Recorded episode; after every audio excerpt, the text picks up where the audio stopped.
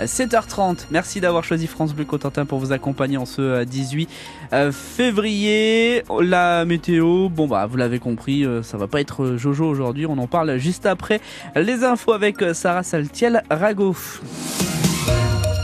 quand la technologie aide les patients. Un médecin de l'hôpital de Cherbourg a développé une nouvelle application, ça s'appelle EasyMed.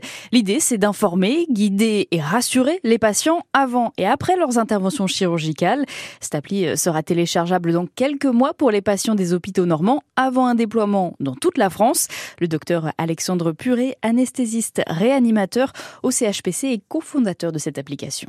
Le but c'est vraiment de déconstruire en fait les fausses informations euh, et de pouvoir en fait euh, coller au mieux ce que va vous dire en fait lors de la consultation le médecin et que lorsque vous repartez à la maison d'éviter d'aller chercher sur internet des informations qui risquent d'être fausses, euh, qui risquent d'apporter encore plus d'incompréhension à ce au parcours de soins.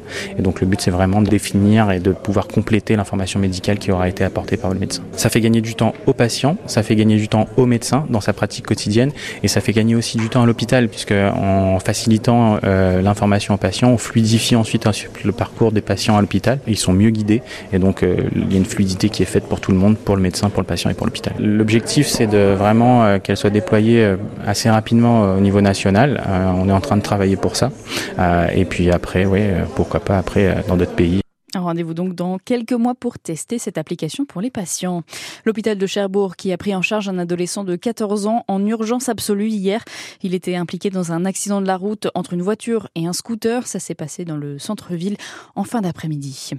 Dernier jour de grève annoncé par les contrôleurs à la SNCF. En Normandie, trois trains sur cinq circulent aujourd'hui.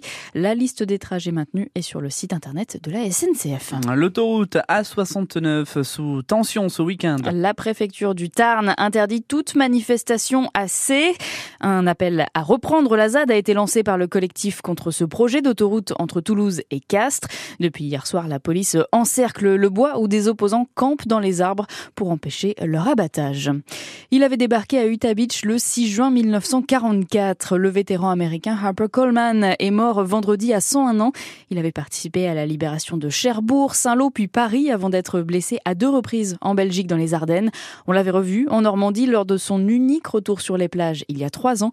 C'est à lire sur francebleu.fr.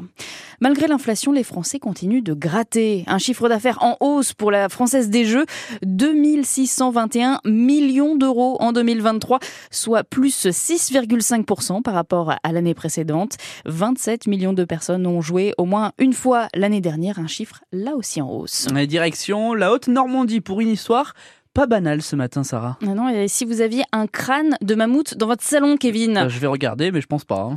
Eh ben, vous pourriez. C'est en tout cas la pièce phare d'une vente aux enchères qui a lieu cet après-midi à Évreux, à l'hôtel des ventes. Un crâne de mammouth vieux de 40 000 ans, en très bon état, avec euh, ses défenses en ivoire, Laurent Philippot. Il a 40 000 ans. Il a toutes ses dents. Il a toutes ses dents. On va le vérifier ensemble, mais effectivement, j'ai l'impression que oui, oui, il a toutes ses dents. C'est une pièce exceptionnelle que le commissaire priseur d'Evreux, Nicolas Fierfort, propose à la vente ce dimanche. Et ce crâne de mammouth est dans un remarquable état de conservation. Il a été retrouvé en Sibérie. Il est en bon état? Quand on aura son âge, à mon avis, on ne sera pas dans cet état-là. Hein.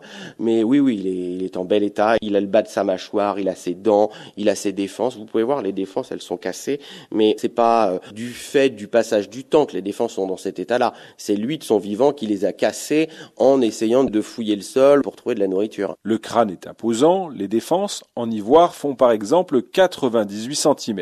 Et pour le transport, tout est prévu pour le futur acquéreur. Tiens, dans trois boîtes différentes en bois. Euh... Il en quitte? Oui, eh ben, il se démonte, bien sûr, bien sûr. Ces défenses sont, on va dire, amovibles. Vous avez la mandibule inférieure et puis après, vous avez tout le, toute la partie supérieure du crâne. Plus, après, vous avez tout, tout le socle. Donc, il y a trois grosses boîtes en, bois pour le balader. Et on le prend pas sous le bras. Hein. Ça pèse un peu?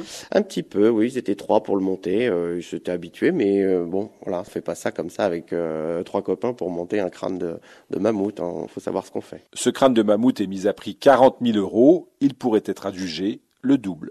Eh oui, ce crâne pourrait se vendre entre 70 000 et 90 000 euros. Football, désillusion pour le stade Malherbe de Caen qui s'incline à Guingamp. Score final 1 à 0. Un résultat qui fait reculer les Malherbistes qui quittent le top 5. Ils sont désormais 7e de Ligue 2.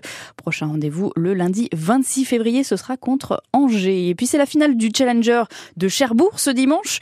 Match pour le titre entre le français Matteo Martino et le hongrois Zombor Piros. Début de la rencontre à 15h salle Jaurès.